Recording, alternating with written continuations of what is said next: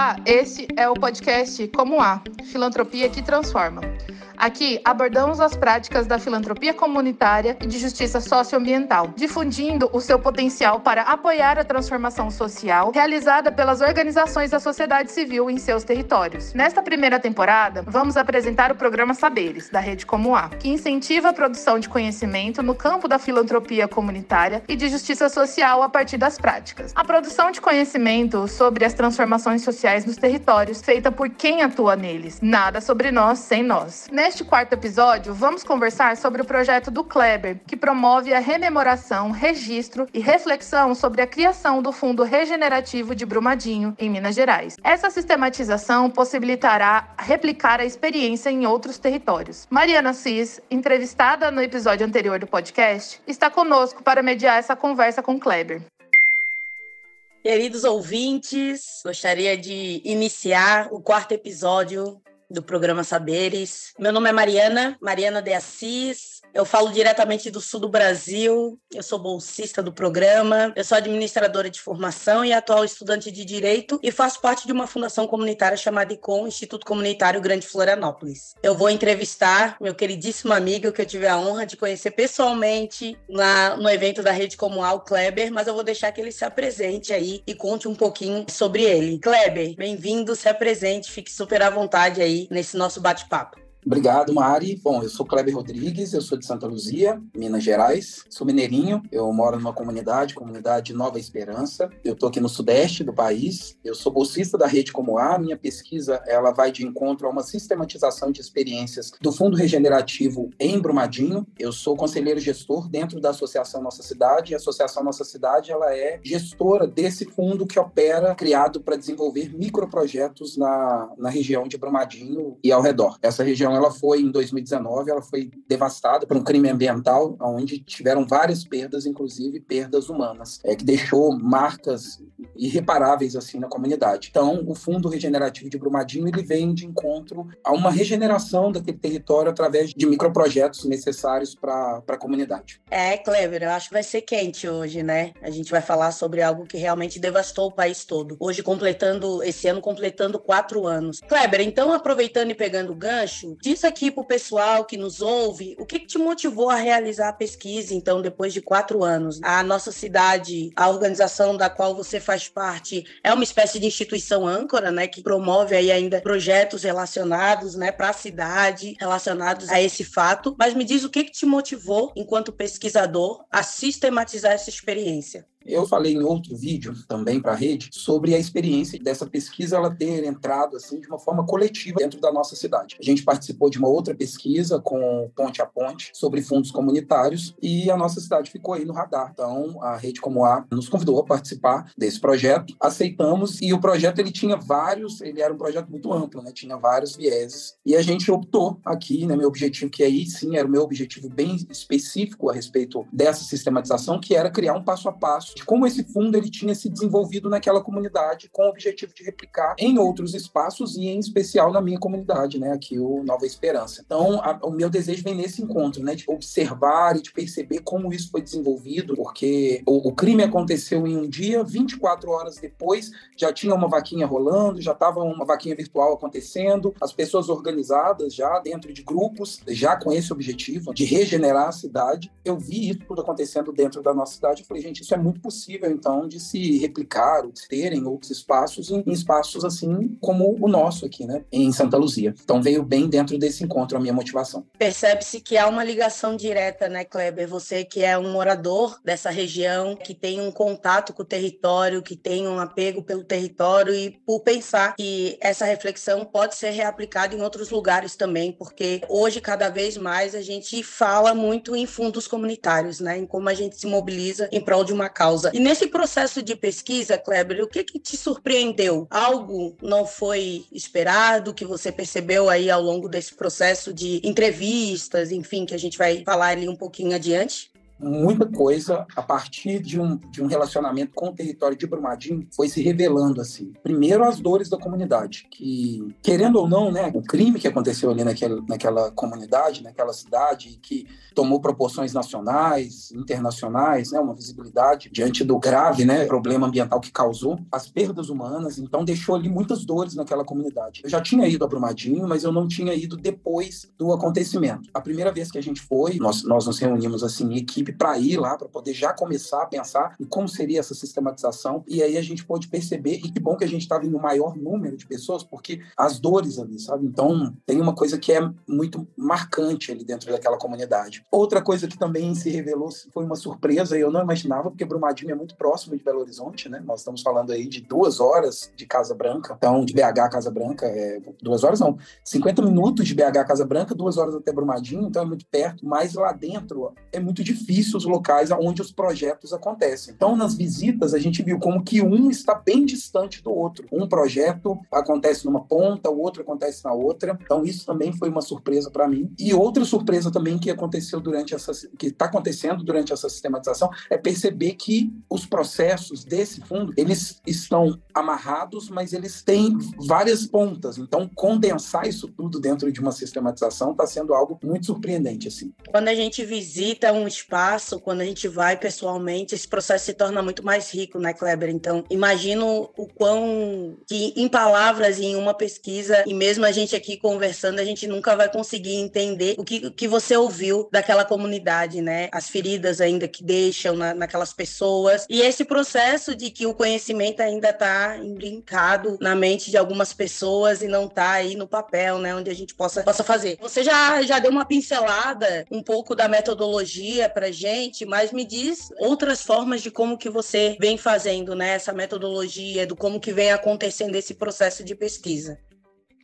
Bom, eu optei pela revisão de literatura, então peguei toda a bibliografia que tem sobre o fundo comunitário e a nossa cidade fez um trabalho muito lindo que ela deixou organizado dentro de pastas, drives, mas são muitos, então eu optei por essa revisão, porque aí eu pego tudo que está escrito e tem muitos blogs que falam sobre isso. No Google tem uma pesquisa extensa, né? Tem muitos textos que foram escritos naquela época, dentro de blogs da nossa cidade, fora dele também, de outros, porque o fundo comunitário ele iniciou como uma aliança de várias organizações. Então essas organizações participavam de reuniões, faziam as suas atas colocavam em um drive. Está sendo dessa forma, né? Rever tudo isso, achar todos esses, esses drives, tudo isso que saiu na época e coletas de informação. Então estou indo em loco, a gente já teve em Brumadinho algumas vezes, eu já tive em Brumadinho quatro vezes, e a gente já fez essa coleta de entrevistas e também entrevistas online, pegando todas essas informações, assim, que está na cabeça de algumas pessoas que receberam o fundo no início, que participou do fundo logo no início, que são colaboradores, gestores desse fundo também, criadores do fundo, e está sendo bem, bem bacana e emocionante juntar tudo isso dentro de uma pesquisa. Vai ser muito bacana apresentar isso.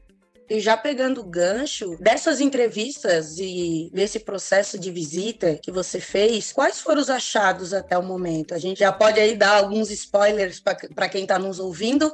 Sim, já tem muito achado. Primeiro, que os projetos são extremamente incríveis e necessários para a comunidade, porque funciona da seguinte forma: as pessoas escrevem projetos, é, pequenos projetos que sejam financiados até 3 mil reais, preenchem um formulário online, três perguntinhas e envia. Um grupo de curadores pega esse projeto, lê esse projeto e dá ok ou não. Geralmente, esses curadores que indicam as pessoas da comunidade para poder escrever: olha, escreva esse projeto, é, esse projeto seu é bacana, ele é pertinente e nós vamos discutir. E disso saem muitos projetos bacanas, de impacto mesmo, dentro da, da sociedade civil, dentro do meio ambiente de Brumadinho. A gente vê acontecendo pesquisas, desde pesquisas com grandes organizações por trás, como é a Aliança Regenerativa, como projetos de grande impacto, mas que acontecem ali dentro da comunidade. A pessoa que vai lá, retira um pneu da comunidade e transforma esse pneu, e demoraria anos, séculos para deixar de existir. A pessoa vai lá e pega e cria uma arte, um artesanato maravilhoso, que dá a cara, que imprime a cara da comunidade. Então, ambos, né, um numa ponta, o outro na outra ponta, desenvolvendo projetos incríveis para auxiliar na regeneração de Brumadinho. Outro achado também, aí já é muito pessoal, que é a respeito da persistência da comunidade, como a comunidade é persistente, ela é resiliente, ela criou uma forma de ressignificar explicar tudo o que aconteceu na cabeça dela, dando cores e seguindo a vida, né? chorando as suas perdas, mas seguindo a vida. Então a persistência é algo que começou a mexer comigo também, dentro de mim, né, Kleber, pessoalmente. E outra coisa que também mexeu muito foi falar de regeneração. O princípio da regeneração, eu achava que eu ia pesquisar né, o fundo regenerativo de Brumadinho e acabei me pesquisando a mim mesmo é, e um processo regenerativo acontecendo dentro de mim, algumas questões vindo também à tona, né, exigindo de forma suave e tranquila, mas exigindo também uma regeneração. Quando vocês lerem a pesquisa, não vou dar mais nenhum spoiler, mas quando vocês lerem, vocês vão perceber o quanto que é lindo assim tudo que está sendo construído lá naquele local. Ah, Kleber, muito bom te ouvir e saber o quanto que a filantropia comunitária ela nos transforma enquanto indivíduos também, né? Ela faz uma espécie de dá uma chacoalhada tanto no coletivo quanto nas nossas percepções enquanto pesquisador que vai se aprofundando aí nessas nas nossas comunidades, né? E Kleber, você, a gente sabe, né? Você já se apresentou e disse que faz parte da associação Nossa Cidade. E aí eu queria te perguntar, Kleber, como que os demais membros da associação vêm acompanhando esse processo de pesquisa? Está sendo compartilhado? Como está sendo compartilhado? Conta para gente um pouquinho sobre isso. Nós formamos uma equipe mesmo, né, sobre a pesquisa e dentro dessa equipe, né, tipo, o fato de estar aberto leque para que as pessoas da nossa cidade, associadas à nossa cidade, pudessem chegar e pesquisar junto, a gente percebeu alguns desafios também disso. A ambição de querer fazer tudo de uma vez, pegar todos os viés, porque não é apenas descrever um passo a passo do fundo regenerativo. Descrever um passo a passo para quê, né? A gente, então, dentro desse para quê, foi nascendo vários vieses assim. O objetivo pessoal, que era descrever um passo a passo para aplicar em algum outro lugar. Outro viés que foi aparecendo é dar continuidade à captação de recursos em Porque o fundo chegou uma hora que, por causa do, do crime, ele captou um, um, volume grande, mas depois do crime as pessoas se esfriam e a gente percebe que a captação ela tende a se esfriar também. Mas as vaquinhas virtuais estão acontecendo, então outro viés que apareceu foi dar sequência né, a essa captação do fundo, e mais um viés ainda foi o fato de que se é uma se a associação nossa cidade é uma âncora de fundos regenerativos, né, e deseja criar em outros lugares, então ela precisa também estar organizada como uma associação estruturada para receber diversos outros fundos. A gente tem tempo para poder fazer isso tudo, mas como a nossa pesquisa e o objetivo principal é descrever esse passo a passo, nesse momento a gente precisa dar um, um foco, né, um foco maior, que é nesse passo a passo, para que no futuro a gente dê sequência a essa captação, ao retorno dessa captação em Brumadinho, a, a estruturação, né, profissionalização de uma associação. Mas o mais lindo é isso, a gente vê que o fundo regenerativo ele foi construído à base do voluntariado. Então, a nossa cidade não estava tão organizada profissionalmente e conseguiu mobilizar voluntários dentro da comunidade, fora dela, a nível internacional, para poder colaborar com a regeneração do território. É fantástico de ver como que aconteceu. Eu, eu tenho usado a palavra que é incrível, tão incrível quanto os projetos que acontecem no território. Acho que casa bastante com algo que a gente, o campo da filantropia vem vem trazendo com muita incidência, que é essa percepção de que as pessoas, quando a gente cria fundos, se mobilizam no momento de tragédia e aí essa sazonalidade, né, faz com que a sociedade civil organizada tende a pensar estratégias de como manter isso, né, de como equilibrar esse processo de apoio que geralmente é realizado em momentos de calamidade pública, né, no momento que realmente vira uma repercussão internacional. A ideia é justamente a gente provocar que em momentos de, entre aspas, normalidade, a gente continue com o nosso espírito solidário, seja de doação financeira, seja de outros tipos de doação que você vem trazendo brilhantemente para gente. Saindo um pouquinho do script, eu lembro muito bem que em compartilhamentos internos, quando você chegou na comunidade para entrevistar as pessoas, você trouxe um pouco da palavra filantropia comunitária e veio, mas o que é isso, né? Essa estranheza que a gente faz quando a gente faz esse contato, esse alinhamento com a comunidade. Conta um pouquinho pra gente e pro pessoal que está nos ouvindo como que foi esse momento aí, esse primeiro contato com a filantropia comunitária a gente tem o hábito de utilizar termos que não é tão comum, né? Filantropia. Eu lembro que um vizinho meu uma vez falou comigo, filampe o quê? Assim, tipo, o quê? Eu sempre explico, né, da minha forma, o que é filantropia, porque eu acho que é muito amplo, né, tudo que, tudo que seja, né. Eu falo, olha, basicamente é isso, é pegar de quem tem mais e doar para quem tem menos e fazer com que a transformação social aconteça em um local. Mas para mim também, eu tive que ter esse aprendizado do que era filantropia. Eu não tinha esse, eu achava que a única forma de auxiliar na captação de recurso era através do poder público, através dos prefeitos, vereadores, deputados, enfim. Eu fui conhecer há muito pouco tempo redes como a Rede Como A, né, que fazem esse trabalho, ou, ou propriamente a nossa cidade que faz esse trabalho de pegar de, de quem tem mais, né, de quem detém aí as maiores propriedades e, e partilhar com quem tem menos e doar para quem tem menos. E assim eu, eu sempre acreditei que a transformação social pode acontecer. E me espantei quando eu vi que não era só só aquele nicho que eu conhecia, né? Só aquelas pequenas assim. Então a gente tem espalhado no Brasil inteiro grandes associações, grandes redes que fazem essa partilha, que fazem a filantropia comunitária acontecer. E mesmo antes, eu aprendi também no, no seminário da rede da rede como a, né? E a filantropia ela está existente muito antes, muito antes. Ela veio com os nossos antepassados negros, já existia na África há muitos, há milhares de anos atrás e, e acompanhou, né? O povo que veio escravizado para as Américas, principalmente aqui no Brasil, essa filantropia ela nunca deixou de estar dentro das comunidades quilombolas, originárias, e veio passando. Então parece que isso está impregnado na gente, né? parece que faz parte do DNA essa questão da ajuda. Eu lembro que isso, isso me acompanhou desde criança, assim, já essa questão de, de pensar nessas formas e possibilidades de, de auxiliar quem tem menos. O universo foi muito justo de me casar assim, com redes como a nossa cidade, como a rede como a, como o ICOM aí no Sul e tantas outras existentes. Kleber, te ouvindo, ressoa em mim algo muito similar à minha prática aqui no Sul e no ICOM. A gente trabalha também com o fortalecimento de outras organizações, de outros projetos. E foi muito interessante quando você trouxe que ela responde um formulário simples de duas, três perguntas, justamente pensando em formas de fortalecer, de imprimir a realidade, a identidade daquela comunidade. Aqui a gente faz muito esse acompanhamento, esse monitoramento, essas assessorias, para fortalecer e para que esses grupos grupos, esses coletivos, a sociedade civil organizada consiga não só ter o nosso canal, mas acessar outros dispositivos de mobilização de recursos, né? Como é que vem sendo esse acompanhamento na prática, no pós aí? Tem esse formulário que eles preenchem, né? Mas como é que vem sendo esse acompanhamento desses projetos e alguns, alguns efeitos nele na prática?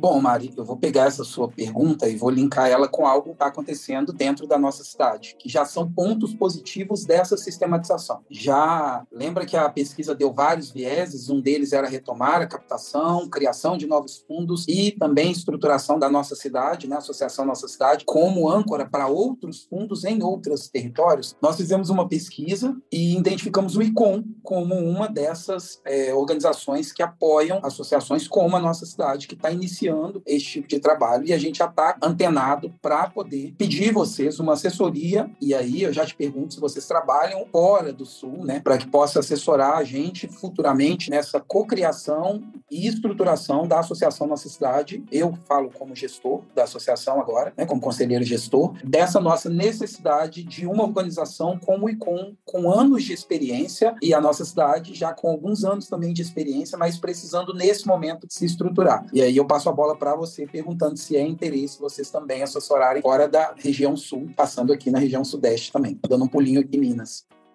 Saber é isso, é trocar. Tem tudo a ver com as nossas pesquisas, com as nossas propostas, e com certeza a gente vai estar tá totalmente à disposição para a gente pensar em novas formas de apoio, né? E desse contato com, com esses grupos, com esses coletivos, e de encontro também às necessidades da comunidade, né? Então, formas flexíveis. Tu trouxe bastante na, na, na tua proposta, né, Kleber? Essa questão de editais mais flexíveis que vão de encontro com a comunidade, que desburocratizam esse processo processo, que realmente apoiem quem está na linha de frente, né? Há anos de experiência. Então, acho que a gente tem aí diversas sinergias que dão match nas nossas interações. Filantropia é prática e falar de prática não tem como falar de uma maneira unilateral. Acho que é aí que a coisa fica interessante. E eu acho que toda essa ansiedade quando a gente começou no programa Saberes em relação ao termo também foi algo que nos surpreendeu e também nos acalmou falando, olha, eu faço isso aqui na minha comunidade. Então, foi muito interessante também te ouvir quando veio com esses termos, né? Quando a gente vai e fala para a comunidade, a comunidade, poxa, eu não faço isso, eu não sei o que que é, mas realmente a gente facilita o processo para que não, você já faz isso há muitos anos. E a filantropia é isso, ela reconhece o que já está na comunidade e ela devolve o poder para as comunidades, né? Ela reconhece e trabalha o poder ali pelo lado cheio do copo, numa visão aí transformista da comunidade, da realidade. Kleber,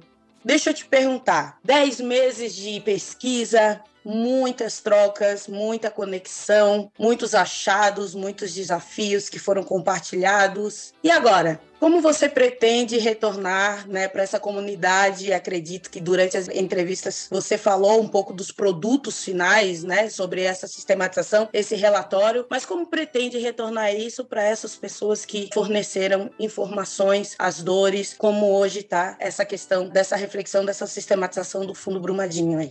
Já pensando em passar esse conhecimento à frente, aqui eu pensei em transformar isso de forma visual e tátil também. Então, cartilhas, e-books. A gente está numa era tecnológica muito grande, né, onde essas coisas são de forma virtual e também pretendo todas sejam de forma virtual, mas eu acho que em alguns espaços é necessário pegar, é necessário manusear. Então, vai ser necessário em algum momento imprimir esse material que será desenvolvido. Cartilha, e-book. Foi desenvolvido um site, um site pra, específico para contar essa, esse passo a passo. Então, lá a gente vai fazer uma trilha né, de como também a pessoa pode desenvolver fundos comunitários na sua comunidade. Então, tem pessoas que podem estar pensando isso. Então, vamos dar outras formas de que esses fundos sejam é, criados em outras comunidades, que é uma coisa a gente falar de Brumadinho, que é um crime, que traz uma, uma, uma questão de sensibilidade maior da comunidade a fim de doação, e outra coisa é a gente falar de outras comunidades, né? Não sofreram crime, apesar de sofrerem crime constantemente, né? Com falta do poder público naquele local, naquele território, saneamento básico, saúde, de educação, cultura, etc. Mas eu acredito que esse site ele vai dar trilhas assim, onde a pessoa vai conseguir se, pelo menos, se inspirar a criar isso na sua comunidade. E claro, eu pretendo devolver isso para minha comunidade específica aqui em Santa Luzia, desenvolvendo um fundo comunitário que atenda a comunidade da ocupação Nova Esperança. Acho que vai ser bem bacana casar isso tudo. Produto final com tudo isso que a gente quer fazer. Eu tô ansiosa para ver essa pesquisa é, sair do forno e principalmente ansiosa para os novos debates que vão surgir com base nela, com novas estratégias, novos avanços que vão surgir com base nela. Pode ter certeza que será um presente para toda a comunidade, para todo o Brasil. Afinal, esse foi um, um caso de âmbito internacional, né, Kleber? A gente, a gente viu isso e que nos inspire mesmo a criar mais fundos comunitários, mais metodologias de trabalho e de mobilização comunitária. Muito bom te ouvir ouvir. A gente está indo para os minutinhos finais e eu queria te fazer uma pergunta de como que você está saindo daqui, né? Para quem está nos ouvindo, como que você vem, qual o teu sentimento diante de tudo isso que a gente conversou agora de uma forma, né, com um valor afro-civilizatório que é a oralidade. Então é muito bom no podcast que a gente consegue trazer elementos intrínsecos, né, subjetivos, simbólicos que permeiam aí a nossa pesquisa. Então eu queria que tu fizesse aí uma, uma palavra final para quem está nos ouvindo, teu sentimento é isso. Obrigado, Mari. Eu estou saindo muito bem dessa conversa. Estou saindo com o sentimento assim de que é possível replicar isso de forma poderosa assim dentro da comunidade, dentro de qualquer comunidade, independente do que aconteça, se seja um crime aonde tenha visibilidade nacional, internacional, ou se é uma comunidade aonde o crime, como eu disse, acontece diariamente, né, pelas faltas dos poderes que deveriam estruturar aquelas comunidades. Mas enfim, eu estou então saindo com esse sentimento de que é possível sim, de que é possível passar esse conhecimento do que é o Fundo Regenerativo Brumadinho para qualquer outra comunidade, de forma pedagógica, de forma simples, que nós estamos falando de algo importante, mas precisa ser replicado de forma simples, as pessoas precisam ler aquilo e ouvir, fazer conexões nas suas cabeças e falar, olha, mas eu já pratico essa filantropia, né? Aqui, aqui no meu terreiro a gente faz, a gente que vem de, de famílias onde moram em terreiros, onde tem outras pessoas, né? Morando junto, ou da família, tios e tal, que já fazem muito isso, né? Que já partilham o seu alimento, que já partilham às vezes a sua suas roupas, aos seus trabalhos, porque filantropia não, a gente não está falando especificamente de dinheiro, a gente está falando de todas as outras formas de ajuda mútua que existe né, no universo. E são, e são criadas e co-criadas essas formas de ajuda todos os dias. Então eu estou saindo muito bem, estou bem ansioso para entregar isso. Ainda tem muita coisa acontecendo, ainda tem muito para poder fazer dessa pesquisa, mas eu acredito que vai dar tempo de entregar tudo que a gente planejou, tudo que eu planejei assim, estruturei na minha cabeça de devolver à comunidade comunidade, eu acho que vai sair. Tem que ser um ganha-ganha, né? Tem que ganhar a comunidade, tem que ganhar a comunidade Brumadinho, tem que ganhar o bolsista, as pessoas, as instituições por trás desse fundo, as, as outras localidades, né? os outros territórios a quem a, quem a, a nossa cidade abraça. Bom, animado. Muito obrigado. Obrigada a você, Kleber. Pessoal, até o próximo episódio. Tchau. Esse foi o quarto episódio da temporada Saberes, do podcast Como a Filantropia que Transforma. O programa Saberes fomenta a produção de conhecimento e sistematiza práticas da filantropia comunitária e de justiça socioambiental, demonstrando sua potência para fomentar a transformação social. O podcast Como A é uma realização da Rede Como A. Roteiro, produção e captação da equipe executiva da Rede Como A. Edição do estúdio Ibori, disponível nos principais agregadores de podcast e no site redecomoa.org.br. Até o próximo episódio!